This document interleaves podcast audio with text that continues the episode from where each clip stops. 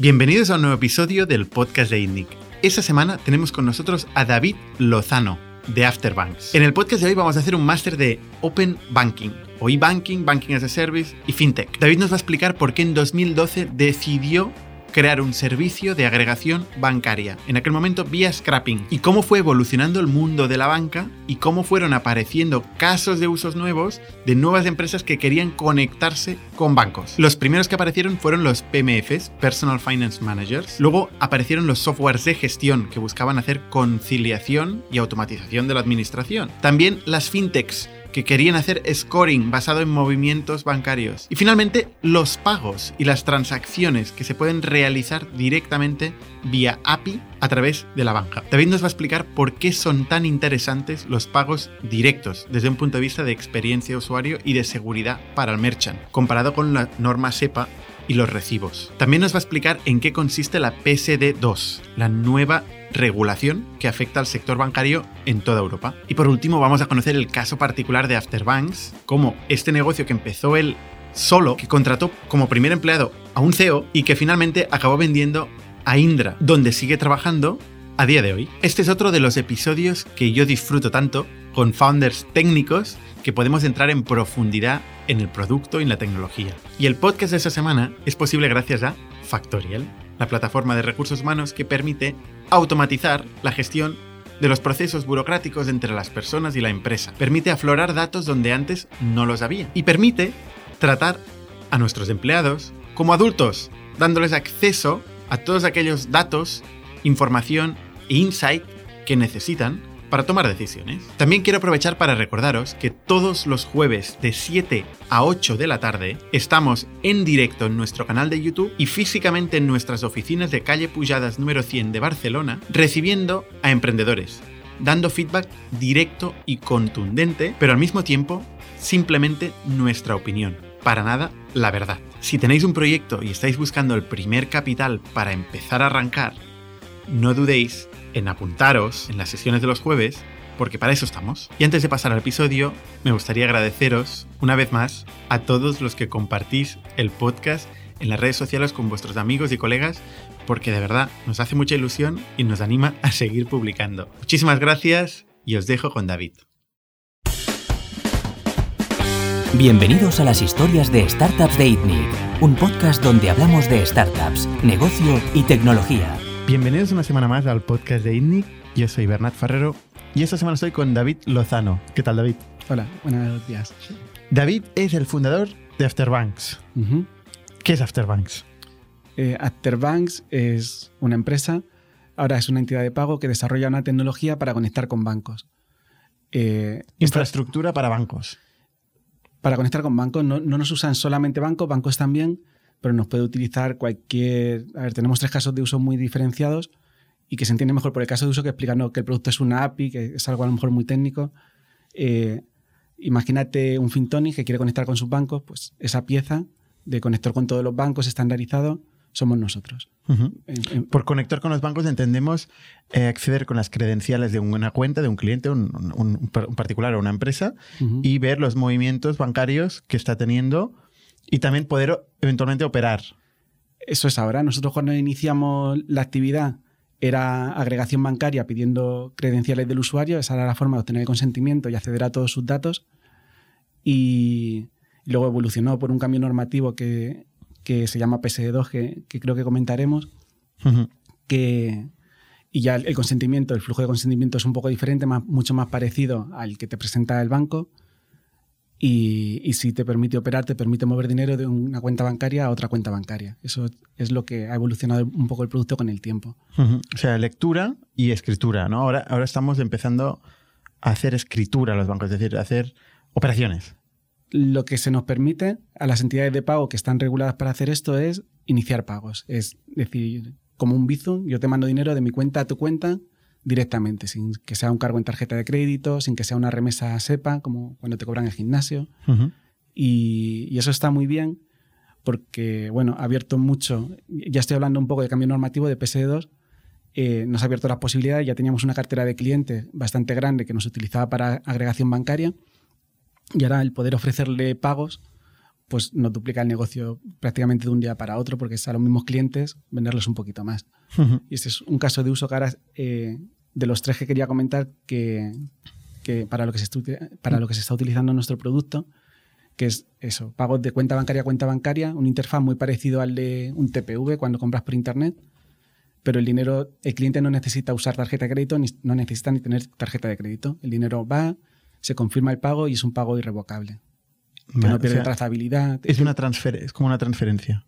Correcto, una transferencia eh, con los datos preestablecidos, entonces el cliente no se equivoca al escribir el concepto. Imagínate una aportación a un fondo que, que el cliente se te equivoca al, al escribir un- el concepto. Eso, o que tiene que ir a su banco, oye, paga, voy a ver si ha llegado el dinero, vas a pagar un viaje caro que la tarjeta no puedes pagar. Eh, pues es un, un proceso automático, no, un proceso que ahora es manual, se convierte en automático. O sea, vamos a repasar los casos de uso. Eh, uno es agregación de movimientos eh, Sí. bancarios. Que esto, la aplicación más normal, pues bueno, desde Personal Finance para tener estadísticas de en qué, es- qué concepto está gastando la gente, Sí. ¿no? Como hace FinTonic. Sí, va, a ver, he dicho Fintonic que de PFM es casi el único que no es cliente nuestro, pero Go y con, con Scrap, Arbor Fintech. eh, son- Porque de hecho FinTonic hizo, hizo su propio agregador. no, Fintonic utiliza Ah, a un competidor Es nuestro verdad. y que se llama Eurobill, lo compró Tink, que es otro Hmm. competidor que viene de Suecia, y, y siguen con ellos de momento. Y, pero bueno, eh, Going va muy bien. Es, Ujú. es una startup que va muy bien a, a números, yo creo que parecidos a Fintonic en número de usuarios. Es un cliente nuestro, utiliza nuestra agregación. Ha estado aquí en el, en el podcast. Sí, eh, pues bueno, nos llevamos bien con ellos, eh, Ujú. son clientes.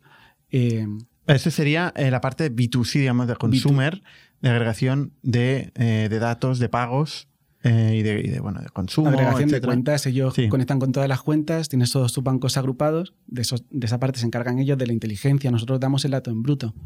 Y, y estas startups lo que hacen es crear reglas de negocio de ahorro y, y la verdad es que es muy práctico. Hay algunos como Going que van directo al cliente, Ujú. otros como CoinScratch que son una marca blanca y al final es la, la herramienta que usa Evo Banco de ahorro. Ujú. Y, y, y es un caso de uso. La Vale, eso agregación- sería un, un- un caso de uso. Luego has hablado de pagos. Eh, Pagos, sí, porque la agregación, nosotros hacemos también agregación de cuentas de empresa. Entonces hay empresas como Kipu, Holded, eh, Sage, eh, que, que, bueno, software de contabilidad para empresas y la agregación bancaria necesitan, pues eso, que, que los movimientos bancarios entren de forma automatizada. Ese es el caso de uso de, de agregación bancaria. Vale, en este caso son empresas de, de gestión, de contabilidad, que hacen la conciliación Sí. eh, mediante también el acceso directo a bancos. No hay que subir Excel, no hay que puntear como hacíamos en la época de Gromañón. Ahora directamente hace- se hace fetching de la información del, ba- del banco y se concilia directamente en la plataforma. Claro, esto eh, da muchas posibilidades porque Muchísimas. Es el ahorro de tiempo para el contable, pero también el que un contable, aunque lo hiciera manual, no lo iba a hacer a diario y de madrugada y llegas por la mañana y ya tienes un informe de, mira, has cobrado esta factura, ya te la marco yo como pagada automáticamente. Cambia Eh, radicalmente el paradigma. O sea, sí. pasas a tener información en tiempo real, de caja, que al final la mayoría de pequeñas empresas se gestionan por la caja. Y, y de grandes empresas. Nosotros cuando hemos hablado con grandes empresas nos han dicho, mi problema es que no sé cuánto dinero tengo en cada cuenta bancaria a día de hoy. No, no lo saben, no... eh, y bueno, pues sí, es, es- una solución para que... Vale, entonces vosotros sois la API que da Mm. servicio a estas empresas, que dan Mm. servicio a las empresas y a los particulares. Correcto. Nos- Nosotros antes Es de una hacer- capa de infraestructura. antes de hacer pagos, porque siempre nos salían propuestas de, oye, ¿y ya que hacéis esto, por qué no hacéis otro? Y "Pues, bueno, es que esto ya es suficientemente grande para No, es especializarte y, y hay negocio y no nos paran de entrar clientes que solo quieren esta piececita, que es el, el dato en bruto. Y, y es enorme porque los bancos nunca se pusieron de acuerdo en un protocolo único de comunicación que permita a las terceras partes integrarse. O sea, este, este, eso sería ideal, ¿no? Que fuera actuaran como plataforma y tú pudieras dar de alta un usuario e integrarte con sus APIs y, eh, Mm. y que las APIs fueran estándares o que hubiera un, un middleware de una API única que se conecta con las APIs de cada banco. Todo esto ha sido un sueño durante los últimos 10 años que nunca ha llegado a pasar. Hoy así. Hoy más o menos, y, y ha sido por, por- por presión del regulador de la Unión Europea, ha sacado el PSD2 y, y ya antes de, de que entrara en efecto PSD2, pues los bancos empezaron, algunos empezaron a poner las pilas y lo vieron como una oportunidad, pues La mayoría les daba mucho Caixa. miedo. La mayoría les daba muchísimo miedo porque decían, oye, yo soy propietario de mis transacciones, de lo que hacen mis clientes. No he sabido monetizar esto en, en toda mi historia de como banco. No, no, y ahora a ver si lo van a hacer otros. ¿No? Sí, es que lo has contado muy bien, porque creo que es lo que pasaba. Y tenían miedo de, de entrar en una guerra y decir, joder, es que si entra este banco, ahora va a entrar este otro y a lo mejor el otro lo hace mejor que yo y van a dejar de entrar en mi web, que yo les vendo productos cada vez que entran. Y tenían miedo. Al final, pues, el cambio normativo les ha forzado a hacerlo y al final casi todos los bancos ya tienen agregación bancaria, casi todos, por no decir todos. ¿Qué- ¿En qué consiste? Bueno, per- perdona, acabemos Sí. los casos de uso. Pues hemos dicho agregación bancaria, hemos dicho pagos y habéis hablado de un tercero. Sí, es también agregación bancaria, pero en vez de orientada a, a, un, usua- a un usuario final, es a empresas de scoring. Tú De scoring, De scoring, ¿vale? sí. Ya sea virtual, o sea, por una web quieres pedir 100 euros y el siguiente paso, en vez de mándame tu nómina, eh, tu extracto bancario en PDF, es conecta con tu banco y en dos segundos, bueno, lo que tarda la agregación, que son pocos segundos, más lo que tarda su, su modelo de scoring, ya te dicen en la siguiente pantalla si tienes el dinero o no. Entonces, ese, ese es uno de los casos de uso. Vale, pero ¿quién hace el scoring? Otros. Otros. Porque nosotros. eh, esto, es, esto es uno de los ejemplos. Nuestros competidores empezaron a hacer ellos el scoring. Entonces, ¿qué pasa? Que quien hace scoring y se dedica. Hay empresas que hacen solo scoring, Experian, Equifax, eh, al final les ven como una amenaza. Entonces, ¿con quién se van para la, su agregación bancaria?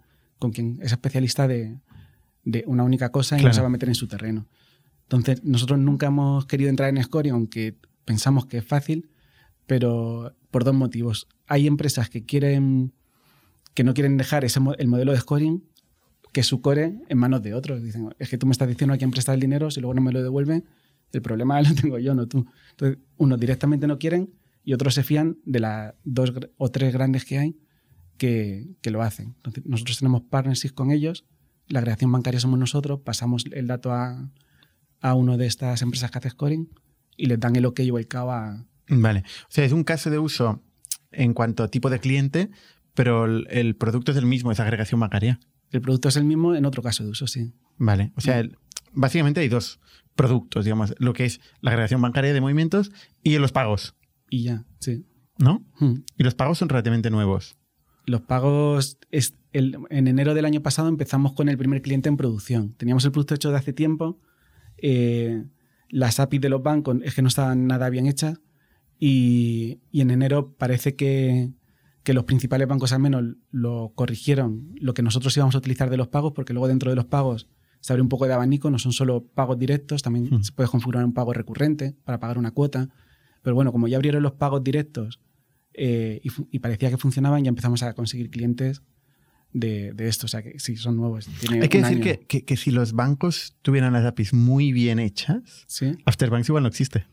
Sí. ahora, ahora sí. Sí, porque tú no puedes nadie, tú no puedes llegar y conectarte con un, con una API de un banco. Tienes que ser una entidad de pago regulada. Y eso es un proceso que, Vale. que, a ver, es un proceso que lo puede hacer cualquiera. Te cuesta un dinero, te cuesta una infraestructura y, y un tiempo. Y probablemente en menos de un año haciéndolo todo muy bien no lo tienes. Entonces, que entre un competidor nuevo le cuesta eso. Y luego tienes que tener el producto. Porque, porque es eso, es estandarizar eh, APIs de bancos, que es mucho más fácil que como lo hacíamos antes, pero, pero hay que hacerlo. O sea, sí, lo puede hacer cualquiera. Hem- Hemos hablado eh, de pasada de la PSD2. ¿Nos puedes contar un poco qué, qué es la PSD2? PSD2 es una regulación de, de la EBA. Y ¿De la? EBA, European Banking Authority, bueno, del- vale. del regulador europeo que obligó a todos los países de la Unión Europea a tener una normativa. O sea, al final se tuvo que hacer una transposición a la normativa, cada país la ha adaptado Ujú. un poco a su manera. Por eso eh, no es lo mismo en toda Europa. Conectarse a una API de España cambia bastante en calidad a conectarse a una de Portugal o de Grecia. Porque, ¿Por qué? Pues porque ¿qué se ha considerado cuenta de pago en España? Las cuentas corrientes. Y en el resto de Europa es cuentas corrientes y tarjeta de crédito, cualquier cuenta con la que puedas pagar. Entonces, en España por PSD2 no puedes acceder a la información de tarjetas de crédito. No, no sabes si tiene tarjetas, si las usa, movimientos, no sabes eso por PSD2. Pero puedes con otros mm, sistemas, ¿no? Si, Pues sí, si lo ofrece el banco. claro, pero ya es al margen de PSD2 O sea, solo puedes cuentas corrientes. y ya. Entonces es una información muy limitada. ¿Cómo se da la titularidad de una cuenta bancaria que es imprescindible para dar un préstamo, para el caso de uso de los préstamos? eh, si tú me agregas la cuenta de tu hermano que es millonario, a lo mejor te estoy dando un préstamo a ti que no puedes. Pues la titularidad no, no se está dando bien en, en las APIs PSD2 de España. Tienes que obtenerla por otra vía. O sea, el KYC no tiene nada que ver No, con no la tiene, PSD2. no tiene mucha garantía. No, no, hay que hacerlo eh, por el método, por el canal anterior que teníamos de scrapping. Sí. Vale. Vale, Entonces, eh, esta Pero, ley. pero bueno, que también es una ventaja que no esté bien, porque para nosotros tenemos una tecnología que no hemos tenido que tirar a la basura, que podemos reutilizar y hacer un híbrido y, Vale. y nos diferenciamos. Pues va- vamos a la tecnología, que esto es interesante, ¿no? Mm. Por cierto, tú tienes un background técnico, ¿no? Luego te preguntaré Sí. un poco cuál es, cuál es tu historia. Pero para poder hacer esta agregación, eh, los, los players que teníamos en aquel momento, yo estaba en Kipu, me acuerdo, hace ocho años o siete años, ¿no? Que, que se nos Ujú. ocurrió la brillante idea de vamos a autoconciliar sí. eh, y empezamos a decir, bueno, vamos a crear un scrapper.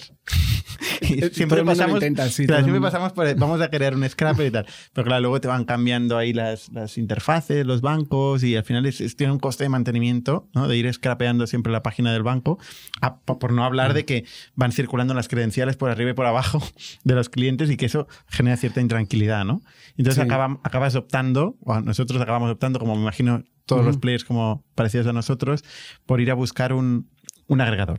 ¿no? Y como tú lo has dicho antes, pues había pues eh, Afterbanks, eh, Eurobits y, y, y alguno más que no me acuerdo. My Value, Pues no me acuerdo. Pero- me, me acuerdo otro, pero eh, Pitch, es- esa empresa duró muy poco. Pitch.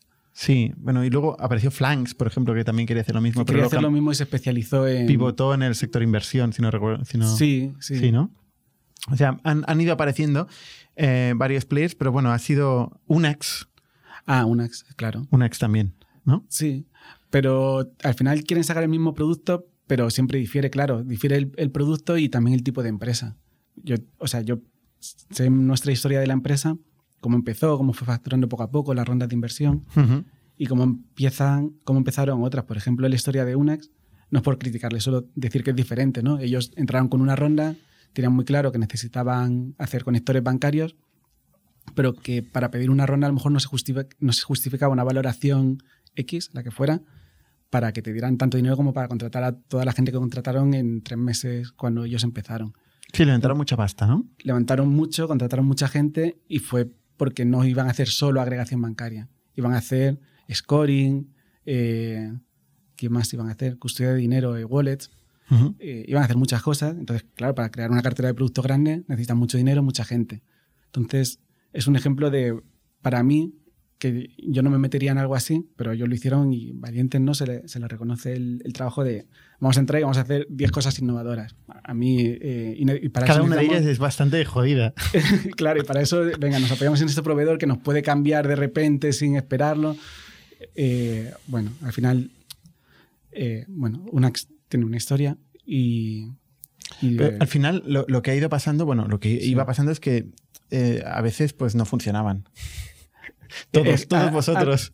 A veces nos dejabais un poco tirados, ¿no? Pero con nosotros ha pasado poco. O sea, con nosotros, una, una de las cosas que ya metimos en nuestro argumento de venta, teníamos nuestro flujo de venta y decía, mira, tenemos que decir siempre, oye, que esto funciona. Porque es que es un detalle. Es un detalle. ¿no? Y, y- y qué es lo que diferencia de Eurobit, que funciona. Y le decíamos, mira, métete en Fintonic y agrega CaixaBank, no te funciona. Agrega Ya. ING, no te funciona. Llevan así caídos tres meses, métete en los comentarios. Y es que utilizábamos los comentarios de las aplicaciones, donde el agregador era otro, para, como referencia para que lo probaran y, y decíamos, y ahora métete en Afterbanks, que teníamos una app propia, que era solo un escaparate, no monetizábamos ni nada. Y decíamos, mira, conecta. Y decía, pero ya ha conectado, esto es real. Porque es que eh, la tecnología de scrapping, como bien dices, se puede hacer scrapping ineficiente y eficiente. Y como lo hacían todos era pues, con software de terceros, que te cambia, te sale un anuncio y falla, te, te cambia un poquito la banca online y falla. Bueno, es que además la banca ya te iba a putear, entre comillas, ¿no? O sea, ya, ya iban haciendo checks de, de tal, te enviaban un SMS a veces, ¿no? Han ido creando sistemas para impedir a los scrappers. Por eso es necesario tener una empresa y pagarle X mil euros al mes, que siempre va a ser menos que una nómina o dos de una persona que contratas de fuera. O sea, es que tienes No, que, no, sí, tiene que todo- ser todo lo hemos- yo creo que lo, lo hemos aprendido todos. Me, me acuerdo también la gente de Verse, Sí. que también empezaron con sus millones de scrappers eh, y no sé luego cómo evolucionaron. Pero Ah, yo no sabía, eso no lo sabía. sí, sí, sí. O sea, Ah. y, em, yo creo que la mayoría de gente de Coin también. Sí. Sí, lo han- No. todo lo han intentado. Y Sí, al final han acabado en Afterbanks. Porque, porque solo echar números te, te sale rentable. Porque, mira, con nosotros tienen la garantía, trabajamos con la ISO 27001, estamos homologados por el Banco de España, por la FCA en Reino Unido, porque nos sacamos también la licencia allí para poder operar después del Brexit. Eh, tenemos de clientes a bancos que te hacen homologación. Y Entonces, entonces ya no te putean cuando accedes a, su- cuando scrapeas sus. si es que tampoco nos han puteado tanto. ¿No? No, Banco Popular era uno y, y les teníamos ya muy mecanizado, o sea, teníamos automatizado el cómo, mira, eh, ha pasado esto y al minuto siguiente ya teníamos el canal alternativo y nos daba tiempo a trabajar para solucionarlo y no, y no dejarlo caído. CaixaBank siempre es uno de los que les iba mal a todos los agregadores y nosotros, gracias a eso, lo poníamos siempre como ejemplo de, mira, tiempos de respuesta, posición global, un segundo, eh, un año de movimiento, 12 segundos. Y lo tenemos en tiempos y nuestros clientes lo probaban, lanzaban cargas, sobre todo los que venían de, de, de estar con otro proveedor, pues nos podían hacer cargas reales. Entonces hacía la carga real y ya está, se cambiaban a nosotros. CaixaBank no es de los que preguntaba o te enviaba un SMS eh, cada X No. CaixaBank está, está ahora forzando mucho a que la gente utilice el canal PSD2. Ujú. y, y, y ha sido últimamente, los últimos, de, de verano hasta ahora, están un poco más, eh, pues no sé si quisquillosos o, o protegiendo más la agregación por scrapping. Pero, pero si ahora alguien entra en Afterbanks y conecta su cuenta de CaixaBank, eh, verá que le funciona. O sea, que- que ¿Esto puede hacerle y- una persona? O sea, un, Sí, ahora mismo entra a afterbank.com. eh, ¿Puedes ir y, y- y conectar tu cuenta bancaria? sí, sí. Sí, eh, Vale. y, vas a ver que es darle al botón y, ya está conectado. Es porque la posición global la traemos en. Es, Siempre en- es afterbanks.com, no afterbank, ¿eh? Afterbank con es, ese, con ese. este es, un- es uno que está aquí comprando. Ah, bueno, tiene el dominio con, con AdSense. Yo, yo lo quería con la S, el nombre. Siempre. No, como es, un buen, le- es le un da buen más dominio. ¿eh? Es un buen dominio. ¿eh? Eh, ¿Este ya lo tenías o lo arrastrabas tú No, se me de ocurrió. antes? ¿Se te ocurrió? Al, pri- al principio éramos agregadorfinanciero.com. Y, Mejor Afterbanks. Sí. Y, y Javier Martín, que no sé si lo conocéis, pero hace tiempo estaba muy- mucho más metido en startup, ahora está. Un inversor de... No, eh, era el- un fundador de una empresa que, que vendió, realmente no sé si se dedicaba a la publicidad, y luego se puso de mentor de Ah, startup. vale. Y, y fue mentor nuestro en un programa de aceleración de Seseña, o sea, una cosa muy, muy local, muy... Y, y estuvo como hace un tiempo ayudando. Y me dijo, es que te, ¿Ah, te sí? falla el nombre, porque agregador financiero no... Pero no, Hombre, para el SEO es bueno. para el SEO es- es- estábamos los primeros. El que buscaba agregador financiero estábamos ahí.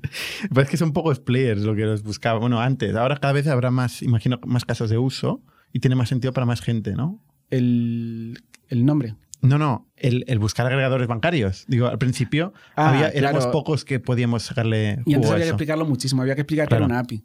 Y, y había que hacer un, un ejemplo, había, tampoco había muy, muy buenas herramientas de documentación de APIs.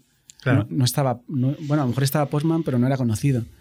Y, Afterbank está bien documentada la API. Es- eso creo. Oye, ¿cómo, cómo funciona un scrapper? O sea, ¿qué, qué es un scrapper? ¿Puedes explicarnos un poco? Que A esto- ver, un la gente no, se- igual no lo entiende. Se puede entender de dos maneras. Lo que, lo que hace cualquiera y es, es por, por medio de inyección de JavaScript en el navegador o con herramientas como Selenium o Puppeteer. Hay muchas herramientas que lo que te hacen es levantar una instancia de un navegador y simular los clics, leer la información, formatearla y devolverla en un formato que, que entienda otro. O sea, es como programas eh, una serie, una secuencia de acciones en un navegador y, y te bajas los datos que vas viendo en pantalla, pero en vez de ser una persona es un robot que lo hace. Claro, esto es una forma de hacerlo. Y, y es la forma no eficiente, porque te puedes coger un banco y poner un anuncio, o darle a, a paginar un resultado y que no te cargue, pero tú lees dos veces lo mismo y ya tienes movimientos duplicados. Claro, esto cuando Eh. te cambian la interfaz del banco y te cambian nada, eh, ya el robot se queda colgado, podríamos Sí, decir, ¿no? Y, y- y eso, Y la API se rompe. La API que hay por detrás del robot, claro, eso te genera un montón de tickets de soporte. Además, levantar una instancia de un navegador para el que sea técnico, pues consume recursos de, de máquinas y te entran. Nosotros hemos hecho casi 100 millones de llamadas a bancos, o sea, de peticiones a la API hemos tenido, que eso eh, al final desboca mucho más tráfico de red en, en 2021, porque nos lo preguntaron hace poco y lo tuve que mirar. ¿cuántos millones? Casi 100 millones. ¿Y esto no, no es banean? Eh, no, lo- es que lo, lo- lo- y lo hacemos bien. De hecho, en el- bueno, lo puedo decir, en el Banco Santander me dijeron, joder, es que no tiene nada que ver la carga cuando nos entra esta carga de este otro competidor que levanta navegadores, carga JavaScript, ¿Cuál carga es el imágenes. el, el otro grande que había. Y que cuando lo que- hacéis que- vosotros. Claro, nosotros, la, la otra forma de hacer el scrapping es como lo diseñamos nosotros. Nosotros también entramos cuando ya existía tecnología de scrapping y nos dijeron los problemas que había. Dijimos, vale, pues esto no hay que hacerlo. Fue una ventaja también llegar un poco más tarde. Y, y levantar un navegador no, no parecía una buena, una buena idea. Lo que Porque además son muchas máquinas, muchos recursos, ¿no? Un navegador consume CPU, ¿no? Esto es, es carísimo Sí, a nivel de infraestructura. Y, y se puede colgar y depende de un software de tercero al final, porque tú al final estás haciendo Correcto. código que no es código directamente, es código para eh, otro software que te lo va a interpretar. Ahí hay muchos puntos de fallo y, y de hecho fallaba y sigue fallando y todo- a todo el que lo hace así. Y, y es ineficiente, no, porque dices, bueno, es que tarda lo mismo. ¿no? Es, que, es que no, es que a lo mejor una navegación de un año se te va a dos minutos, tres. Eh, y nosotros, otra cosa que vendíamos es que era apisíncrona. Cuando al final si conectas a alguna cuenta bancaria, verás que es eso, al momento no te dice conectando con tu cuenta bancaria, espera, ya te avisaremos con estos los movimientos, que en el caso de uso de préstamos instantáneos nos vino muy bien. Porque no lo he comentado, pero los, los préstamos online también los hacemos préstamos en punto de venta. Entonces, si tú estás en el punto de venta esperando a que te den el OK OCAO para ver si, si te te llevan la financia tele, la tele. Sí, pues no te puedes decir, oye, vuelven cinco minutos y a lo mejor ha fallado y lo tienes que volver a intentar. Nosotros al momento te, te va, te va a completar el flujo. Y no, y no hablo de la tecnología porque no lo hacemos así. Al final lo que vimos es que un, navegador genera tráfico de red contra un banco, ya está. Y, de una navegación, cuando tú miras el inspector de tráfico, es que no me quería poner muy técnico, pero por ahí pasan 12 megas hasta que llegas a, ver que te han cobrado el último café, ¿no? Tú entras a ver, oye, me han pagado la nómina. Entra, pu, y lo que ha pasado por el router son 12 megas, pero realmente eh, necesario, el banco ha necesitado 10K de eso, o 20K, que son hacer posición, log- eh, hacer un login, obtener alguna cookie o algo, un token o cualquier cosa que, te, que te identifique en el banco, ir a una URL donde está el dato, o- que ya puede ser un JSON, un HTML, lo que sea, pero tú ya tienes el dato. Entonces, en dos peticiones de red con el banco, has terminado. No tienes que hacer nada más. Para y eso de hecho, eso es lo que hacen las aplicaciones móviles de los bancos, ¿no? Que La- tienen mucha menos carga igual. las aplicaciones móviles van así. Claro, ya- Preguntan ya, tienen todo el directamente. front en, en- cargado en la aplicación y por eso van muy rápido. Nosotros lo empezamos a hacer así, de hecho, eh, en las aplicaciones móviles y, y lo llamaban, lo empezaron a llamar otros y nos gustó el nombre y lo adoptamos. Ingeniería inversa. Decían, bueno, es que lo que hacéis es ver lo que hace la aplicación móvil y os da el dato en JSON, es casi cualquiera. Y decimos, bueno, pues que lo, que lo hagan los demás. Claro. Y, y, a- y así. Porque al final el, el- o sea, el móvil llama a una API del banco para preguntar las transacciones y tal, ¿no? Y tú dices, oye, ¿y por qué no llamo yo a esta API? Eso es lo que hacemos. Eso es lo que hacéis. Eso es lo que hacemos con prácticamente el- todos los bancos. En algún banco vamos por web, pero hacemos lo mismo. Porque si, vamos por web y no por móvil, es porque la aplicación web funciona como una aplicación móvil. Entonces decimos, pues bueno, pues Que son la bueno, cada vez más, ¿no? cada vez más. cada vez Pero más. Hace 10 años, no. Hace Efectivamente. 10 años lo- las aplicaciones web pues, seguían siendo las mismas que hacía 20 Ujú. y las móviles pues iban siendo muy buenas, o sea, muy buenas, más modernas y ya lo hacían todo con APIs y a nosotros nos, nos venía genial. O sea, lo que hacéis en- con ingeniería inversa es estudiar cómo funciona la aplicación móvil de cada uno de los bancos y ver qué preguntas hace a- al banco, a la API, eh, y luego, pues, identificar cuál es, cuál es esta estructura de esta API para hacer directamente vosotros las preguntas, ¿no? Correcto. Y para eso eso el banco lo, lo ve, lo ve y dice, ok, Es que no puede distinguir. bueno, tiene una IP que hace Eh, muchas preguntas por que no IP. suya. que no es suya. Claro, ese es un bloqueo típico. El, el bloquear por IP. Pero es un bloqueo muy. Es el bloqueo de Popular, que cuando te he dicho, ah, Popular a veces te bloqueaba y ya lo teníamos automatizado. Pues, por eso. Te bloquean un IP, pues ya tienes un pool de IP para salir por otra. O sea, vais cambiando de que no tiene IP mucho sentido, sí. Ujú. Y esto al principio lo hacíais sin, sin conocimiento de los bancos y poco a poco os habéis ido aproximando a los bancos, ¿no? Sí, al final. Y llegando a acuerdos con ellos, ¿o no? No, no es necesario el acuerdo ¿No? porque solo por la regulación tú ya tienes derecho a conectarte a los bancos, solo por ser entidad de pago. Entonces, al final sí, te acabas llevando bien con los bancos porque les quieres vender tu API, eh, le- les propones casos de uso, alguno te contrata o alguno quiere hacer lo mismo que has hecho en España. BBVA en Argentina es cliente nuestro porque querían sacar lo mismo y no había nadie, ahí, sí- ahí sí que había cero competidores, no había nadie que hiciera esto. Entonces hicimos una POC, probaron a, a otra empresa y a nosotros y, y nos eligieron a nosotros pues, por esto de la eficiencia de, de las APIs y han sacado pues, su, su PFM. El- es el primero en Argentina que, que conecta con varios bancos. O sea que al final acaba PFM, relacionándote con los bancos. Personal Finance Manager. Manager. Vale. Sí, o sea que al final los bancos les hay bancos a los que les interesa y bancos a los que no. Yo creo que ahora mismo a todo el mundo le interesa al menos escucharte. Y te acabas viendo con todos los bancos y, y nadie de. ¿no? Y tienes muchas conversaciones de Mm. muchas horas con mucha gente y nunca pasa nada. no sé, yo lo digo por un amigo.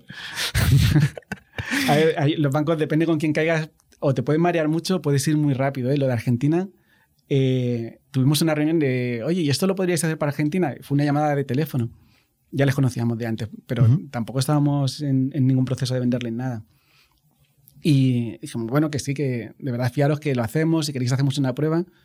Y dos o tres días después dijeron, venga, el lunes que viene o el sábado os vais a Buenos Aires, nos pagaron el viaje.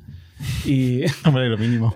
sí, Iba a ser el core business de, de- bueno, del Sí. PFM este que quieren sacar. Y, y fue, o sea, yo solo por la experiencia era, "Joder, esto que, que empecé en mi casa aquí con, con un editor y, y para ver si funcionaba. Y, y solo estar ahí, pues eh, mira, esto está, parece que, que está tomando importancia. Y todavía no habíamos vendido a Indra. Y, y era, mira, vamos a conseguir un cliente muy grande que es BBVA sin... Porque lo veíamos bastante claro, de, no- eh, nos van a evaluar por producto, nos han dicho por qué nos van a medir, esto lo, lo vamos a hacer bien. Y lo vamos a conseguir, pues eso, siendo, a lo mejor éramos ocho personas en la empresa entonces. Por el camino eh, han aparecido un montón de players fintech, ¿no? Eh, dentro de- del espacio fintech, empresas que se dedican a financiar de todas las maneras posibles eh, a, a clientes, tanto empresas, ¿no? O SMB o, o grandes, bueno, más SMB eh, y, y- y- y gente consumidor, ¿no? Y toda esta gente pues ha necesitado hacer scoring, ¿no? Mm. Y este mercado ha ido creciendo mucho Sí, en los últimos años, ¿no? sí. Eh, Y para lo que es nuestra empresa, pues es como tener el viento a favor, porque Claro. eh, es gente que ya ve la necesidad, ya ha visto en otros que, que lo tienen y lo quieren, lo buscan y, te, y no, le, no, te- no les encuentras tú a ellos, te encuentran ellos a ti. Sea, yo he encontrado en el 8 de julio de 2021 el referente publicaba un mapa de fintechs y, ostras, 430 compañías. ¿eh? Ya. O sea, es, es una amalgama. Luego hay algunas que son un poco tangenciales. ¿eh? Por ejemplo, esta Factorial, que, no, que no es una, no es una fintech. Pero bueno, eh, Mm. pero ostras, hay un montón de empresas ¿no? que tienen, se pueden beneficiar de, su- de- de- de- bueno, Sí. de agregar, Mm. de acceder a la información bancaria. ¿no? Sí. Y, y como decíamos, claro, si esto, Mm. si la información bancaria es un mercado de por sí, eh, la transacción ya no digamos. O sea, poder hacer Mm. transacciones, poder hacer pagos, esto es todo el mundo. Aquí es donde la banca ha estado muy rápida, porque la- los cambios regulatorios se veían venir desde 2015 o 2016, ya se veía eh, que íbamos a acabar más o menos aquí, no se sabía cuándo. Y la parte de los pagos, cuando hemos hablado con bancos, siempre se mostraban más preocupados a la parte de pagos que agregación bancaria. Agregación bancaria era como algo que ya quedaban por perdido, que si tenían que usarlo o lo hacían ellos o lo contrataban a un proveedor, que lo iban a tener que acabar haciendo, pero no veían tanto la pérdida de negocio como en los pagos. Y, y han hecho Bizum. Entonces, nuestro producto de pagos eh, podría ser Bizum y funcionaría mejor porque no requiere alta de- del que paga. Tú mandas un link de pago a alguien, eso lo tenemos hecho, hay vídeos en YouTube, o sea, y es mandas un link de pago a alguien, abres, es como un interfaz parecido a Redsys y completas el pago y se mueve el dinero de cuenta a cuenta. Pero sacan Bizum. Entonces, nosotros que teníamos ahí una parte de, de vendérselo a particulares, eh, a pago entre particulares y pagos en e-commerce de pequeños a Alsa, a este tipo de empresas, pues ya está Bizum. Y Bizum lo hace muy bien, funciona muy bien. ¿Y qué, Y- qué y es, no es de- PS2. qué es Bizum y de quién es? Bizum es de los bancos, De todos. de la mayoría. Sí, no, no, he- no sé por quién está participado. Pues Caixa, BBVA, Santander, seguro. Eh, ING no estaba y creo que ha entrado ahora. Tiene mérito, ¿no? Poder conseguir alinear a todos los bancos. Bueno, se han, se han protegido. También había eh, cosas muy parecidas. En Suiza había un sistema parecido. Entonces, bueno, lo han visto y lo han hecho y lo han hecho muy bien. Está muy bien. bueno, que había Vers, por ejemplo, también, ¿no? Claro, que pero es que teniendo Bizum, ¿quién usa otra cosa? No, claro. Porque, porque Bizum lo tiene el 100% de la gente y, y lo otro no. Y pagar un- en un e-commerce, yo ya pago un billete de. Es que no sé si fue en Renfe, pero bueno, el chino de mi barrio tiene una página web y le pago por Bizum. te mandan el link, confirmas y ya está, que no abres ni la aplicación de Bizum. Está muy bien. Pero es, es igual que el flujo Y es nuestro. momento, es como una transferencia, ¿no? Sí, pero nuestro flujo es igual que el de Bizum. Entonces, ¿qué nos ha quedado a nosotros ahora? Sigue habiendo negocio aquí. Eh, nos ha quedado los, los pagos de importes altos y pagos con recurrencia. Entonces, ¿dónde estamos vendiendo la iniciación de pagos? A, a gestoras de fondos, para Pero- aportaciones periódicas a fondos y, y- Vale. y empresas tipo RP para que, como emiten facturas, en la factura poner un link de pago. Y ya esa factura está parametrizada. Si el cliente quiere pagar pinchando en el link, paga. No tiene que entrar a su banco ni nada. Nos han quedado estos dos casos de uso. Pero ¿qué casos de uso hay? ¿Un millón? O sea, se me ocurren muchísimos. Ojo, pues. O sea, una, una cosa es la parte consumer. Sí. Em, ¿no? Pero, por ejemplo, eh, un, un software de gestión eh, que en un momento dado recibe facturas eh, recurrentes y que quiere programar el propio software para decir, oye, esta factura, si entra dentro de estos parámetros de esta recurrencia, págala. Iniciar un pago. Son, son interactivos siempre los pagos. O sea, tiene que estar el cliente síncronamente dándole el botón, identificándose siempre. Claro, pero sí, pero lo de programar. Bueno, si es un pago recurrente, lo, haces el consentimiento, el flujo solo una vez y ya. Ya, pero, pagos pero recurrente implica el mismo importe siempre. Sí. Claro. Y, eh, y para esto que comentas de voy a pagar a todos mis proveedores o todas las nóminas, eso sí se puede hacer de un solo consentimiento, pero también es interactivo.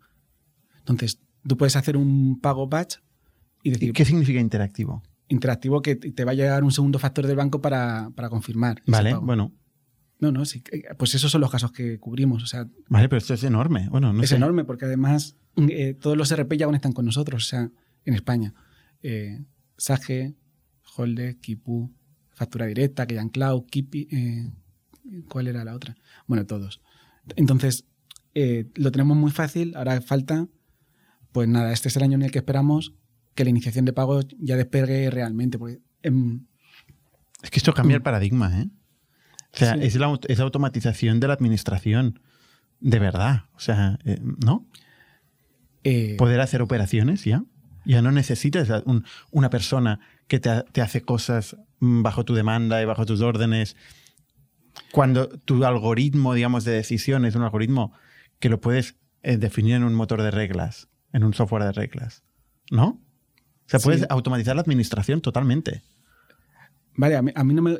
Es casi totalmente. Es que a mí no me gusta decir totalmente porque está la parte del segundo factor. Entonces, eso a veces es una barrera. Bueno, pero es que el segundo factor para mí está bien, es una protección del, del, del- del empresario o, o de la persona eh, para, para Mm. estar, bueno, para eh, acabar de confirmar que esto tiene Claro, que pasar. no, no. Hay gente que le da mucha seguridad y otros que te preferirían que no estuviera. Hombre, para- sí, sobre todo los comercios, que- Claro. que- los que inician los pagos.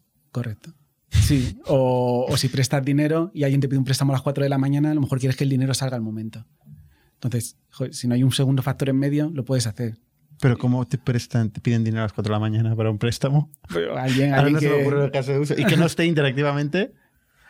No, tú imagínate que eres una persona que te quieres comprar unas entradas muy caras, no has cobrado y dices, venga, pido un préstamo, un micropréstamo, y estás de madrugada. La empresa que te va a prestar el dinero te quiere mandar el dinero lo más rápido posible para darte el mejor servicio Pero tú posible. estás ahí, ¿no? Iniciando el pago. No, no, tú estás pidiendo el dinero. Ah, tú estás pidiendo. Tiene que ser la entidad La entidad es la que quiere... la que interactivamente tiene que aceptar esto. Eso es. ¿Y no lo- esto no lo puede automatizar la entidad? De esta manera no. Nosotros estamos ideando mecanismos fuera de PSD2 que sí se puede hacer. Que, Vale. que- que al final básicamente es scrapping y mandar el- un fichero al banco para que procese los pagos y eso ya es de forma eh, desatendida o, o- o ordenar una transferencia de forma desatendida también. Cuando eres tú que vas a emitir diversos pagos es fácil hacerlo así, pero ¿qué pasa? Que ahora los bancos también están poniendo segundo factor para confirmar transferencias normales eh, y para y para enviar ficheros de remesa que antes no lo pedían. Hasta hace muy poco, casi ningún banco te, te pedía segundo factor para enviar una remesa de pagos, para pagar la- el fichero de nóminas. Ahora o- sí. Y ahora cada vez más. Y, y- y no es que cada vez más, es que si te lo piden los dos principales, Ya. ¿Y, y el SEPA es algo que hacéis también o no? No. ¿O no os habéis metido en el SEPA? no. El, el SEPA es lo que deja de tener mucho sentido en algunos casos con pagos PSD2, porque el SEPA, el gran problema de SEPA es que son pagos revocables. Exacto. Entonces, O sea, un, un SEPA es un recibo, ¿no? De toda la vida sí, que tú, el cliente autoriza cobrarme, cóbrame tú, a mi cuenta lo que sea. Pero Sí. Tiene unos, una serie de días, creo que son dos meses o un mes y medio, Sí, dos meses, 60 días. dos meses, en los que puede echar para atrás el recibo. Y es un problema muy grande. Y tanto. Porque, a ver, hay servicios en los que no lo vas a hacer porque no vas a devolver un recibo de la luz. O habrá gente que lo haga, pero no creo que sea un problema de empresas energéticas porque te cortan el recibo. Pero si tú tienes una Pero- firma del cliente aceptando ese pago, Sí, no se puede puede- revocar. No se debería poder revocar, ¿no? Legalmente no, pero si el cliente lo hace, a la empresa le cuesta mucho más dinero el obligar al cliente al pago, llevarlo a juicio, no lo va a hacer por 50 euros ni por 100. Entonces, el problema al final es que te quedas sin el, sin el pago. Y, pero donde sí existe este problema más grande que en una energética es en las aseguradoras. La gente se cambia de seguro y se le olvida darse de baja del anterior. Entonces, de repente ve el seguro de, de Santa Lucía que te habías dado de baja. ¿Y qué hace la gente? Lo devuelve, es que ni llama a la aseguradora. Y si se lo vuelven a cobrar, lo vuelve a devolver. Entonces, si este recibo se hubiera domiciliado o, eh, o se hubiera configurado con nuestros link de pago de PSD2, ese es irrevocable. Te lo cobran y ya habla con esto de haberte dado de baja. Se me ocurren casos mucho peores, ¿eh? O sea, donde hay un, realmente un gasto por parte de la empresa directo. Un viaje, la reserva de un Claro. viaje, sí, sí. Eh, pero bueno, Sí, sí, sí. una aportación a fondos y, y coges, retiras el fondo antes de los 60 días y luego coges y devuelves el recibo y tienes dos veces el dinero. O sea, el SEPA, que era la O sea, hay gran... muchas formas de fraude gracias al SEPA, que permiten SEPA y, y hay empresas que corren riesgos teniendo SEPA y, o porque no tienen alternativa o porque no... Mm. El SEPA, que era la gran revolución, bueno, no sé, la gran mejora, la gran innovación, en el fondo tiene muchos, muchos problemas. A ver, es cómodo. Nosotros a todos nuestros clientes les cobramos, a casi todos, todos los que no lo dejan, que, que casi nadie se niega, eh, les cobramos por SEPA. Y son facturas grandes y para nosotros es mucho más cómodo mandar el recibo al banco un día y tener el dinero a los dos o tres días Ujú. que estar esperando a que te paguen cada factura por transferencia. Entonces, de- depende de para qué lo uses, es cómodo. Y, y también tenemos problema de que nos devuelven factura. Pero bueno, es que es lo que hay, no, no había ninguna otra opción. Hay un, hay un player, no me acuerdo el nombre, tipo TransferWise, que Sí. se, se espe- se especializa en SEPA. En SEPA. Ah, yo conocía Bisepa. Eh, ostras, no sé. Luego está Tipalti también, que no sé si lo conoces, pero acaba de levantar una ronda muy, muy grande a valoración 8-9 billion. No, había unos que tienen oficina en Madrid, pero creo que son ingleses, que, así, que estaban especializados en lo de SEPA. Y no, Bueno, sí, yo estoy hablando de players más, Go más globales. Carles puede ser. Go Carles, ese es el que te estaba diciendo. Sí, la, la ronda es para hacer eh, la tecnología de PSD2 y para hacer entidad de pago y hacer lo que nosotros. Si es un competidor nuevo que entrará, es que el mercado Bueno, nuevo, Go Carles ya tiene unos años, ¿eh? ya, pero con un producto nuevo. O sea, Estaba, estaba en SEPA. estaba en SEPA. Claro. Entonces, ahora han- se han movido al caso de uso en el que se les pueden escapar clientes. Vale, o sea, la gente se está moviendo Mm. a pagos directos. eh, ¿Cómo se llama esto? Este caso de uso. Direct- Eh, PSD2. En el tema regulatorio se llama PIS, Payment Initiation Services. Vale. Pero, pero bueno, yo, yo he no- visto nosotros lo llamamos emprendedores se que, están, están empezando negocios en este espacio. Ajá. O sea, sí que los veo cada vez más. O sea, entiendo que es una oportunidad creciente. A ver, los links de pago es el, el facilitar el pagar al cliente, ya sea o dándole otra forma de pago nueva o, o eso, que si en la factura ya te ponen un clip para pagar, a a lo mejor no lo usa el 100% de la gente, pero el 20% que te paga, pues te ha ahorrado ese tiempo administrativo. Vale, oye, yo creo que, que- que queda claro el espacio, la oportunidad brutal. Em, ¿cu- ¿Cuál es la evolución de Afterbanks? O sea, desde que empezaste tú con tu scrapper en tu casa, Hmm. ¿qué pasó a continuación? ¿A quién vendiste? ¿Cuál fue el primer cliente? El primer cliente, bueno, el primer cliente era para el que hice el producto, se llamaban Contamoney y les conocí en un evento de, de Emprende con Vodafone, que era un programa de, de aceleración de startups que hizo Vodafone que duró un año o dos. Y, y en una formación de una semana conocí a esta empresa que necesitaba un conector bancario. Me hablaron de Eurobit, de que era muy caro, de que no funcionaba bien y que querían hacerlo ellos mismos, pero que no lo habían conseguido y que otras empresas habían contratado y que tampoco. Me dijeron, estos cuatro bancos son los más difíciles. Y- dije, yo esto te lo hago. Dije, yo lo pruebo, te lo hago y te lo vendo por, por X. ¿no? Pues un precio que a mí me parecía bien. ¿no? Yo no quería seguir con esto, era, si es que esto es muy fácil, yo lo hago y sigue tú con el código. Y, y lo hice, funcionaba muy bien. Luego ha evolucionado el código, pero lo que hice ya resolvía el problema. Y, y esta empresa no prosperó, no, no les iba tan bien y me quedé con el código. Entonces, de, de repente me enteré que existía Fintonic porque esto fue en el 2012, pues, pues, pues a lo mejor me quedé con el código en 2013 y dije, ahora acabo con esto. Y, y vi Fintonic, vi un anuncio de Fintonic por ahí, que no se anunciaban en la tele ni nada, fue como muy un Twitter o algo así. Y fui a vendérselo.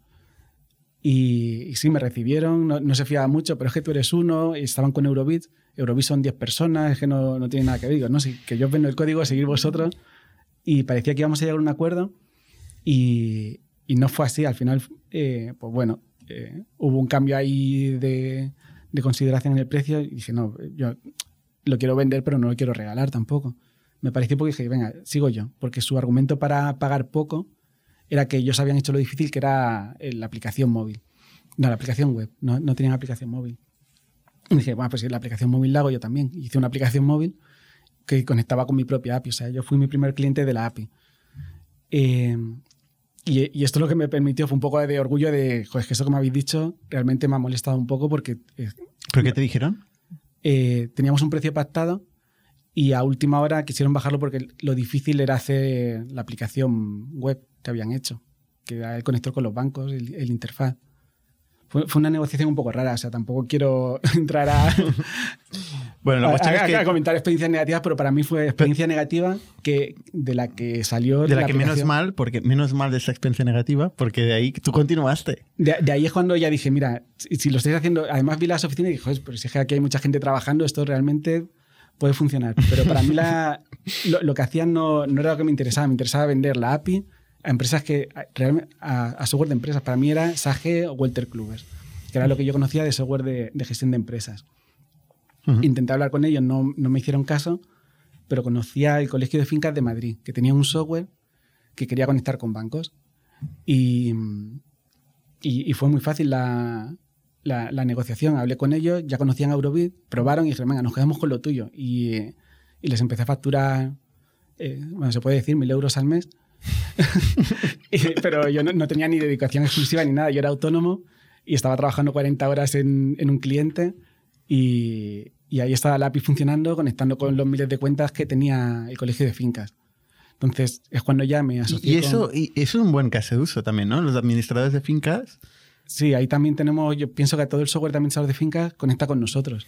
Eh, GFincas es el más grande y, y conecta con nosotros cientos de, bueno, no sé si cientos de miles de cuentas, pero mu- muchos ¿Y de hacen? ¿Controlan los movimientos? ¿O dan una certificación de que se está haciendo bien la gestión? o- Los administradores de fincas necesitan tener los movimientos bancarios de cada comunidad. Y cada comunidad bancaria, dependiendo de la ciudad, cambia un poco por normativa, pero tienen una cuenta bancaria para cada portal o una cuenta bancaria para todo el edificio.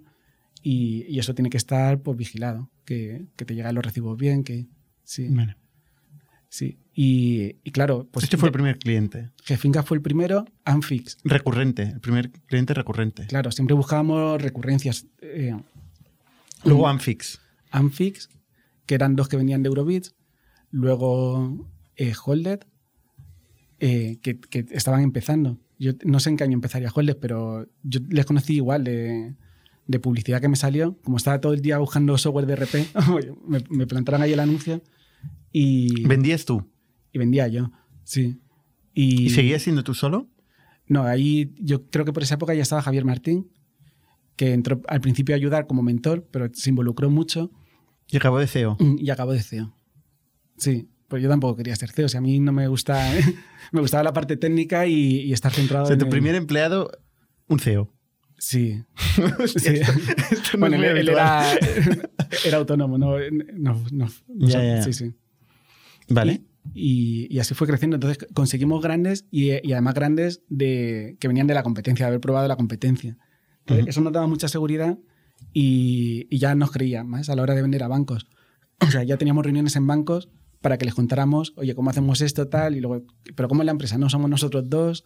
Y ahora hay un programador ahí que nos ayuda cinco horas a la semana para los tickets. Hombre, pero no lo vendías así. Eh, lo, lo hacíamos muy mal. Sí, de- sí. y esto es el PowerPoint. de- y- y- Pero bueno, esto a un Kipu y a un Holded, esto nos da igual. Correcto, es que le daba igual. Al final Claro, era. o sea, esto ¿funciona o no funciona la API? Sí, además el, teníamos El problema es que bueno- funcionara. Esa es la única cosa que es, que es jodido en ese espacio, pero bueno. Sí, no, o sea, nosotros como lo vendíamos, antes de vender que funcionábamos, vendíamos que no teníamos ningún compromiso. Sabíamos que, que nuestro competidor eh, ataba mucho a la gente o sea, te hacía firmar un contrato de, no, en tres años no te puedes ir y si no, aún así me tienes que pagar, lo uses o no, un precio mínimo. Entonces, como Sí. conocíamos el contrato de... Un contrato rarísimo el de Eurobits, ¿no? Estamos Sí, hablando. Sí, Sí, pues como, como conocíamos esa barrera de entrada de Eurobit, decíamos, pues a nosotros cualquiera nos puede probar. Empezamos así. Luego Ujú. lo, lo limitamos un poco, ¿eh? Pero al principio era cualquiera nos puede probar. ¿Y por qué lo el mundo- limitasteis luego? porque nos probaban y, y gente que tampoco tenía interés real. Entonces decíamos, nos puedes probar, pero 100 euros al mes. Ujú. Un- Una tontería, un- una cosa que a una empresa no le cuesta mucho, pero todos los meses tienes el recordatorio. Oye, esto lo hemos contratado hace un mes y todavía no lo hemos probado. Ya, no, ya no había que estar detrás de ellos. Ya. Ya- Pero no había una cuota de onboarding para, para integrarse con la API. nada, cero. Ni permanencia ni nada. Pero ayudabais. Sí, sí. Ayudábamos y, y teníamos nuestros procesos de onboarding. Pero Eh, no lo cobrabais. No. Bueno, también para empezar. Luego, esto se va complicando. Tampoco lo cobramos ahora. Ahora solo cobramos setup si, nos piden alguna personalización. Porque he dicho que el producto es solo la API de agregación, la API de, pagos, pero en realidad también tenemos una capita que es un, un widget, que es el UX, para el que nos quiere integrar sin complicarse con APIs. Entonces, esta presentación, la capa de presentación, hay empresas que lo quieren personalizado.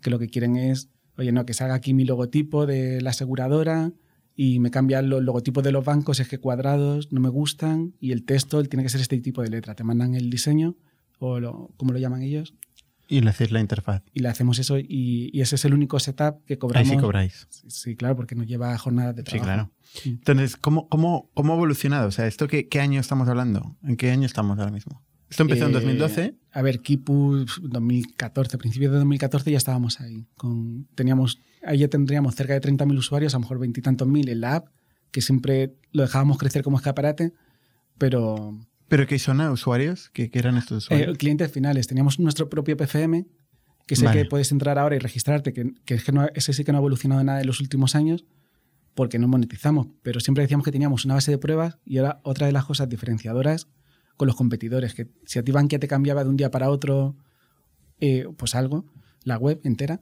Ujú. eh, pues nosotros hacíamos el cambio y decíamos, y lo probamos con mil credenciales nuestras de. Ujú. Y si las mil credenciales son ok, ya te decimos, está resuelto el problema. Entonces, Vale. esto eh, solo por eso lo hemos mantenido abierto y lo hemos dejado crecer. En aquel momento, pues eso, tendríamos unos 20.000 usuarios y, y 4 o 5 clientes, a lo mejor facturamos 5.000 euros al mes. Ese es el punto que estábamos. Y cuando entramos ¿Y en esto lanza- es margen? ¿Estos 5.000 euros son margen o...? Pues sí, porque eh, éramos tres personas. Entonces yo no cobraba nada porque yo, yo seguía sin dedicación exclusiva. Yo estaba en Roche de autónomo y... ¿De autónomo qué significa? ¿Qué? Freelance. Estaba Ya, ya, pero ¿qué quiere decir? ¿Qué hacías? como, co- como administrador de base de datos. El Ah, centro vale, de informática vale, vale. de Roche está en Madrid. vale. Y, y tenía un trabajo que era bastante cómodo porque es- era algo que yo ya estaba muy especializado, llevaba ya muchos años con bases de datos, entonces no me resultaba ningún estrés. El horario era de 7 a 4 de la tarde, entonces me dejaba mucho tiempo libre para, Vale. para lo mío, no, no era un trabajo que te llamaran fuera de horario ni nada. Y, y era cómodo y era una empresa en la que estaba a gusto, entonces me costó mucho irme. Y hasta 2018 yo creo que fue que no me, no me fui, estaba... Hostia, eh, pero en 2018 es cuando levantas una ronda. sí. O sea, el día antes de la ronda dices, bueno, va. Sí, eh, ahí fue, pues entré en una aceleradora y, se aceleró mucho. O sea, ahí fue cuando decido, ya digo, mira, es que no puedo estar a todo porque ya, ya sí que va creciendo mucho, solo teníamos una persona contratada que era para soporte y, para hacer algunos nuevos bots, pero tampoco teníamos que crear mucho más. Y dije, mira, ya hay para pagarme un sueldo parecido al que gano aquí, pues dejo esto y sigo y ya me pongo un sueldo en, en Afterbanks, que ya se puede pagar algo. Ujú. Eh, ¿Qué aceleradora era? Lanzadera, sí. Pero, pero bueno, la- primero dejó el trabajo, o sea, no fue porque sabía que iba a lanzadera.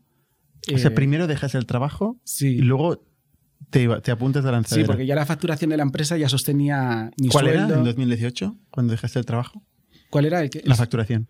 eh, cinco o seis, algo así al mes. 6.000 euros. Recurrente, sí. Y con esto, y, y tienes tres personas. Sí, pero Javier Martín eh, iba a comisión, entonces su sueldo iba muy en. En, iba En base a nuevas ventas. Claro, iba en proporción a lo que vendía. Entonces, o- cuanto más facturábamos, más ganaba. ¿Qué más? El, el autónomo, el programador que teníamos era autónomo porque trabajaba muy pocas horas, no trabajaba 40 horas. Y, igual era, pues si nos entraba más carga de trabajo por lo que fuera, por algún problema, pues ese mes Vale. había que pagarle más, pero si no, Entonces, lo pri- tú- dejas eh, tu trabajo y te apuntas a la lanzadera. dejo mi O ya, o trabajo. ya sabías que te habían aceptado en lanzadera.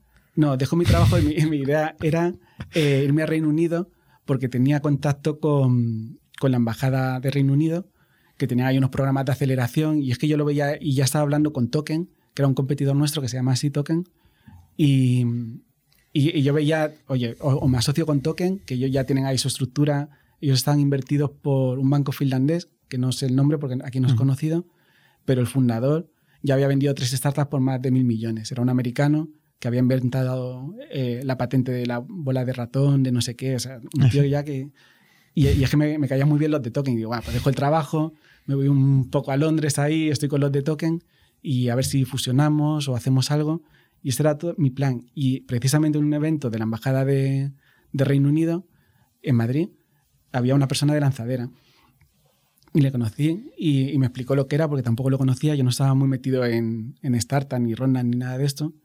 Me lo expliqué y, y lo presenté a lanzadera, le gustó y a mí me encajaba el irme a Valencia y, y lo que hice. Y tú te vas a vivir a Valencia por lanzadera. Sí. Es caso de éxito brutal de lanzadera. De, Bueno, de promocionar la ciudad, ¿no? De la emprendeduría en, en Valencia es espectacular. Para mí fue mutuo, ellos me ayudaron mucho. Supongo que esto que saliera luego en prensa. Pues tú vives en Valencia ahora, ¿no? No, ahora vivo en Madrid, Ah, pero me he comprado casa en Valencia y para pasar temporadas largas, porque la, la verdad es que me gusta mucho eh, Valencia, pero tengo tres niños, entonces tengo que, pues tienen que, el cole lo tienen que hacer en Madrid. vale. Bueno, también habrá cola en Valencia, digo yo. Ya, pero mi mujer el trabajo no puede cambiar. He hecho zoom aquí. vale, volviendo, volviendo al momento ese donde tú dejas tu trabajo, te vas a lanzadera y levantas una ronda.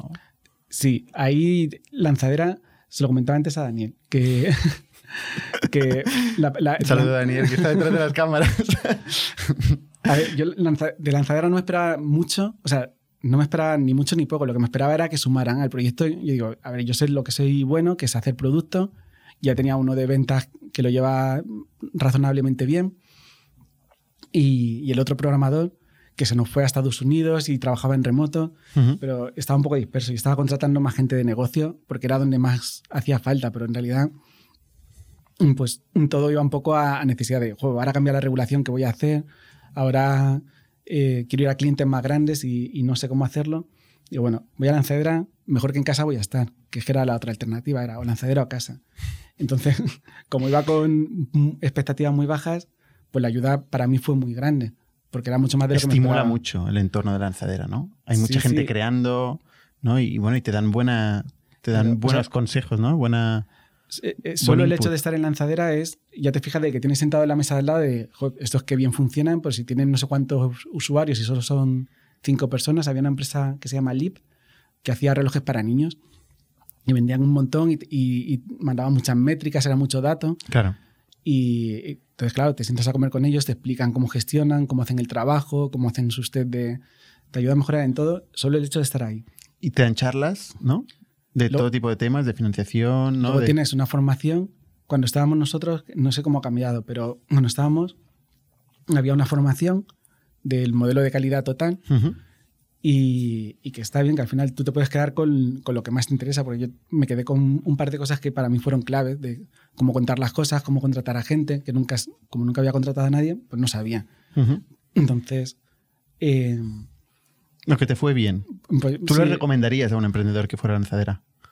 No, no, no, no, o sea, no le diría, vete a lanzadera y ya está. O sea, le diría, mira todas las opciones y coge lo que, lo que mejor te pienses que te vaya a venir, porque seguro que hay otros sitios que también son muy buenos. Se lo recomendaría de- si no tuviera eh, pues, en mi situación. O sea, mi situación, ¿cuál fue? Está empezando. No, mi situación era eh, o, o sigo en Madrid, que, que ya estoy plano, o que tengo unos problemas que no sé cómo salir, que estoy enrocado, que siempre lo mismo, que no sé cómo contratar, no sé cómo... O, o voy ahí y pido ayuda. Entonces, eh, hay que ver todas las opciones que tienen. sí, sí que recomendaría que, que lo tuvieran en consideración, desde luego. O sea, creo que es- deben estar en lo top, pero tampoco conozco en detalle otras. Ujú. Es que parece que llevamos una serie de podcasts eh, promocionados por lanzadera y no, porque sería una buena idea. Eh, porque el último ha sido Internex, ¿no? que también eh, nos habló muy bien de su experiencia en, en lanzadera. Sí, le, le es que le he venido viendo ahora en el tren. Y, y es verdad que, que habla súper bien y, y, y es eso, a que le va bien, pues le va muy bien. Eh, Habrá gente que no le vaya tan bien, pero Además, a ti te invirtieron, ¿no? Te invirtió Angels, que es el fondo de, de Roche, ¿no? De lanzadera.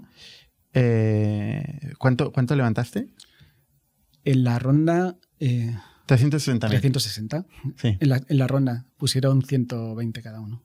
Entró Angels, Derbo y. Fernando. eh, bueno, no sé cómo se Derbez, sí, pronuncia. Derbez.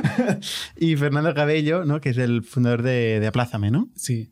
Sí, a, a Plaza me acababa de hacer el exit y yo les conocía porque eran clientes de Afterbanks. Vale. Y- Se vendió, era una empresa también que había invertido también Caviedes, ¿no? Y François Derbez también había invertido. También había invertido, vale. Y se, se vendió por 20 millones. De- por creo que no, poco- se, no, no se hizo oficial la cifra, pero debe andar por ahí. Vale. Creo- creo que- Bueno, yo lo he oído 25 veces Sí. que lo han dicho ellos mismos. Yo creo. 25 veces he oído 25 millones. bueno, 25. Pero, Ah, 25, vale, vale. Bueno, 20 y pico. pero- sí, no sé, debe andar por ahí. Creo que no es muy oficial, pero o sea, fue una- un buen exit. Sí, Y, y justo acabaron de vender, estaban buscando dónde invertir. vale. Yo les conocía a los dos por separado. O sea, dinero fresco. ¿eh? Sí, y, y yo creo que acertaron porque invirtieron y, y casi a la vez que estábamos cerrando la ronda se empezó a interesar Indra y alguna otra empresa. Pero a mí me gustaba, me gustaba Indra para el proyecto porque tampoco eh, Indra ofrecía un precio que al principio era uno y luego lo subieron, pero el precio de entrada ya, ya me parecía bien para, para mis objetivos personales de, de, mira, yo con esto me, ha resuelto la vida, encima puedo seguir trabajando, encima es Indra, va a crecer más rápido y, y lo voy a ver crecer desde dentro porque el acuerdo era que yo me quedaba también después de la venta y había mucho que hacer y Indra además te abre muchas puertas. O sea, fue comprar Indra y ya poder tener reunión con cualquier banco en España, en México, en, eh, porque, ellos ya tienen el contacto y, y la verdad es que nos facilitó mucho la cosa. Entonces, O sea, en, en el año, en 12, en diciembre de 2018 cierras la ronda, ¿no? Y en, septiembre y en vendo. septiembre de 2019, 2000, sí. No, en sería entonces en 2018 cerré la ronda en, en diciembre, ¿no? sí. Sí, Y- nueve meses en- después vendí. Y en octubre o septiembre o octubre de 2019, o sea, en menos de un año, Mm, vendes a Indra. Sí. Sí, por, por eso digo que para los inversores estuvo bien. Y, Fue un inversores- en, en ocho meses. Sí. ¿Y con Y- qué múltiplo? Eh, uno con algo, ¿eh? Tampoco. Ah, vale. ni- ni- bueno, entonces ya se puede. Ya se puede deducir un poco la cifra. Ya se puede ir calculando un poco. Luego ponéis un pip. Vale. Vale, los Porque clientes- la, porque la valoración sí que se ha publicado. eh, la valoración en la ronda, sí. Sí. ¿Cuál era? La verdad es que no lo recuerdo. No, no qué suerte, qué suerte. No, bueno, no, para, para ti fue una do- generación... Dos millones Primoni, creo que fue la valoración. ¿Cuánto? Dos millones, Dos millones pre-money. sí. O sea, 2.3 post. Sí, sí. Y luego pues, se vendió pues, por más. Mm.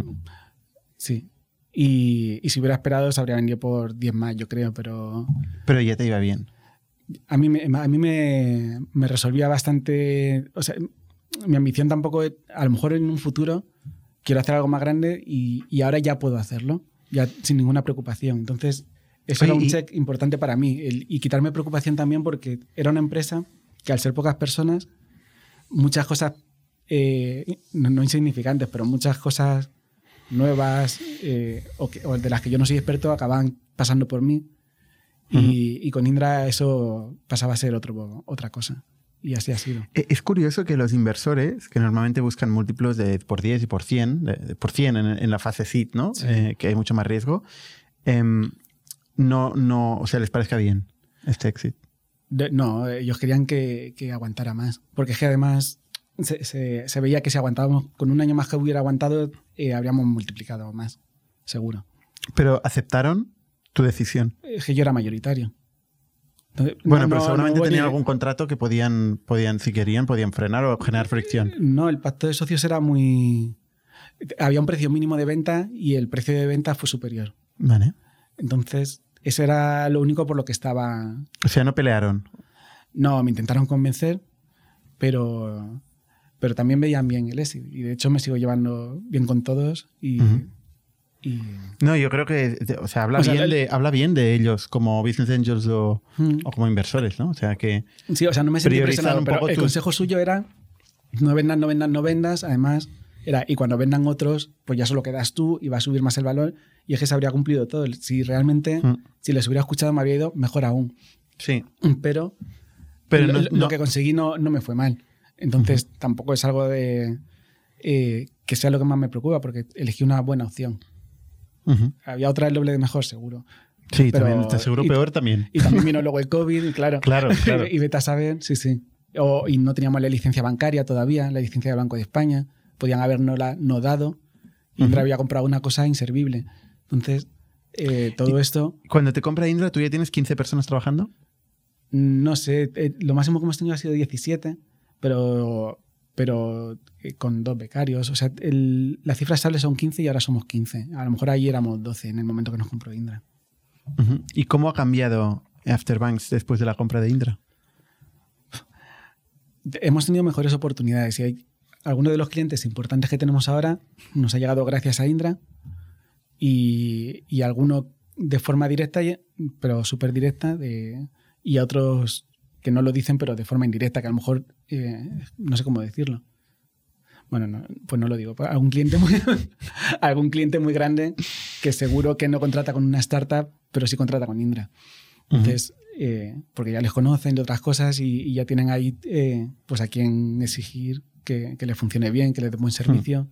O sea, a ti la parte de desarrollo de negocio no es tu favorita, digamos. Tú, te- tú eres más de producto. Yo soy más de producto. A mí me gusta producto y al final aquí me estaba encargando de todo bastante. No teníamos a nadie que liderara las otras partes, aunque sí que contratábamos.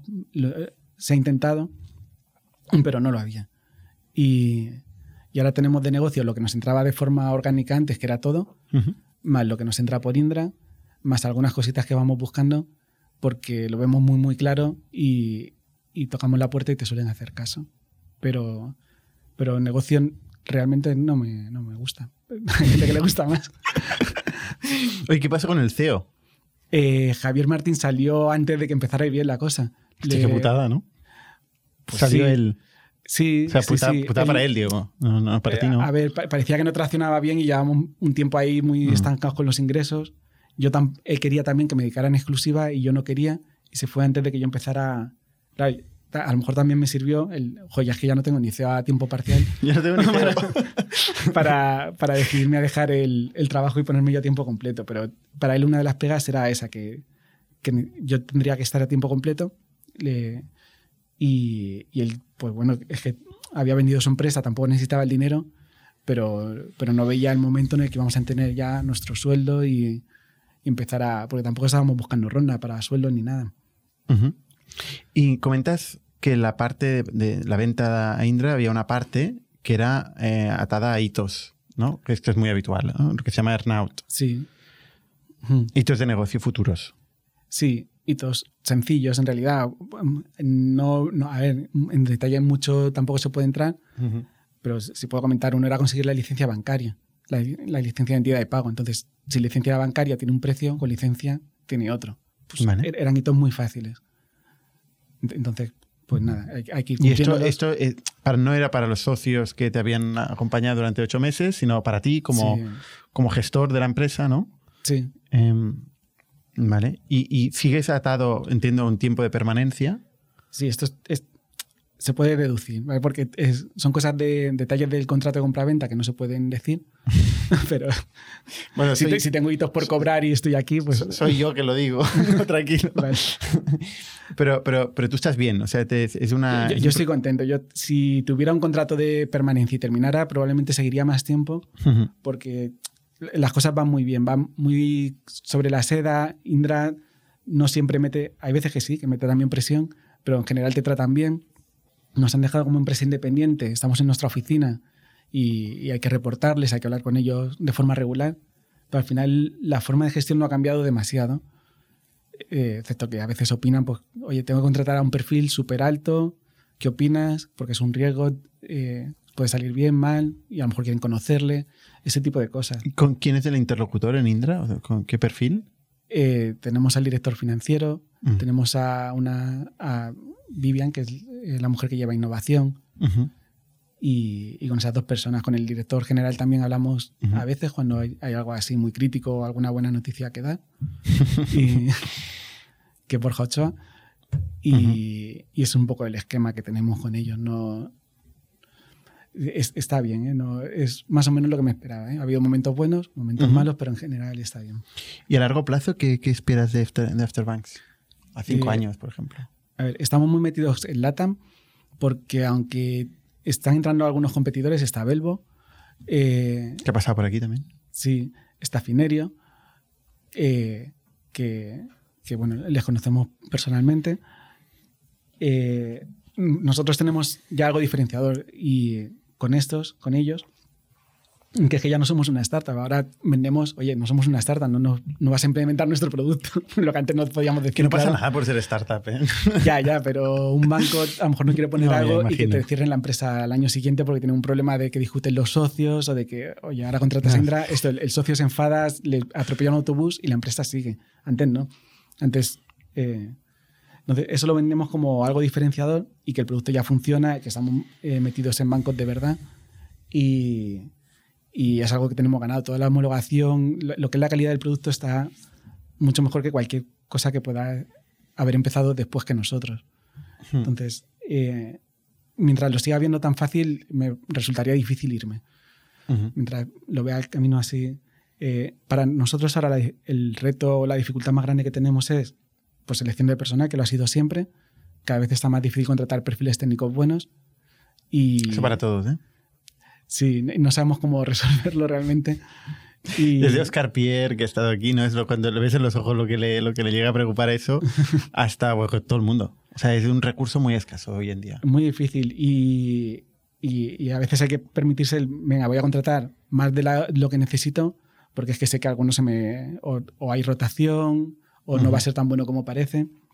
Y esa es un poco la estrategia, ir, ir un poco, pues si necesitas uno, contratar dos y si te salen lo- bien los dos, pues fenomenal, claro. Sí. Y, y si no, pues, pues al menos no, no te ves eh, sin nada. Y como insider del, del sector, ¿tú crees que los neobancos o las nuevas startups de fintech van a reemplazar la banca tradicional? Pregunta así.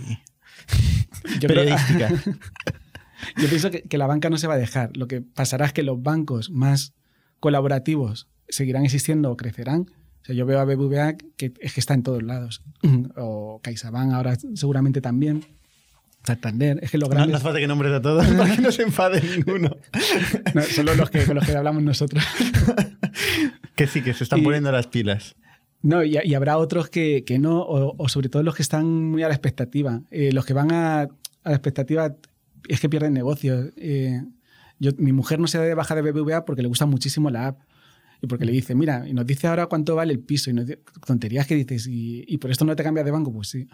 Y No, claro. entonces, si te encanta tu banco, no te cambia. usuario. Y, y muchos bancos no, no están evolucionando. Entonces, la parte de Open Banking, que ahora se permita entrar a más gente, eh, tampoco lo veo. O sea, no creo que, que alguien desplace a un banco. En todo caso, puedes trabajar con el banco, puedes colaborar con ellos, puedes ayudarle a hacer productos mejores, pero ir a apartar un banco es que no lo he visto. O sea, estamos pensando Revolut, N26, eh, Conto ahora, y está muy bien lo que están haciendo, por- pero... eh, Van a tener Pero- una pero- cuota, pero no van a reemplazar Sí, la y, banca. y- y- y en qué momento, en qué momento eso es un negocio rentable. Ya. Y, y al final estás, estás el haciendo momento que se vende a un banco tradicional. Ah, Seguramente. Así, así sí. claro, pero pues ya está. Entonces, Oye, muy bien, con esta predicción final de lo que va a pasar en el sector, que va a quedar grabada aquí para dentro de cinco años, abrirla. Y oye, recordando que nos has traído aquí unos, unos posavasos sí. de Afterbanks con un floppy. ¿Por qué un floppy? Nada, se me ocurrió. Esta- esta- Muy vintage, ¿no? Haciendo APIs y... me, pare- me pareció muy gracioso porque muchas siempre. A ver, Es, es- es un, es un guiño al sector bancario. Es, es- a ver, es un poco su gestión. En el momento que los hice, lo- los, diseñé yo cogiendo un icono que me bajé. Y, y es que muchas veces nos pedían el código fuente al principio. Cuando empezamos con la empresa, decían: Es que si la empresa se va por ahí a garete, yo quiero el código fuente, te contrato y me das el código fuente. Y se lo dabas en un floppy. No, no. No, no se lo dábamos ni de casualidad. Entonces, pues, pues fíjate, pues vete con otro. O sea, de forma educada siempre decíamos que no hay código fuente. Pero en realidad el código fuente entra en un floppy de sobra. Es un mega y medio. Y, Y bueno, me, hizo gracia, es como, toma el código fuente. quiero ver a esas personas para darle los posavasos, todavía no, no he podido. Está muy bien. Oye, pues muchas gracias, David. Es súper súper interesante. Yo creo que hemos hecho un recorrido muy interesante en la historia de Afterbanks y del, y del sector, eh, que a mucha gente le interesará. Y mucha suerte. Nada, yo agradezco mucho que me hayáis invitado porque ya escuchaba el podcast de antes y, espero que la gente no se haya aburrido tampoco. al final, esto a que le interesa, me imagino que le, le habrá, espero que le haya gustado. Sí, muchísimas gracias y hasta la semana que viene. Somos un ecosistema de startups tech de Barcelona, creadores de Camalún, Kipu y Factorial, entre otras. Ofrecemos más de 5.000 metros cuadrados de coworking a startups y organizamos eventos diarios para discutir negocio y tecnología hasta la saciedad. Desde ITNIC Fund invertimos en equipos con capacidad de construir grandes productos y negocios. ¡Te esperamos!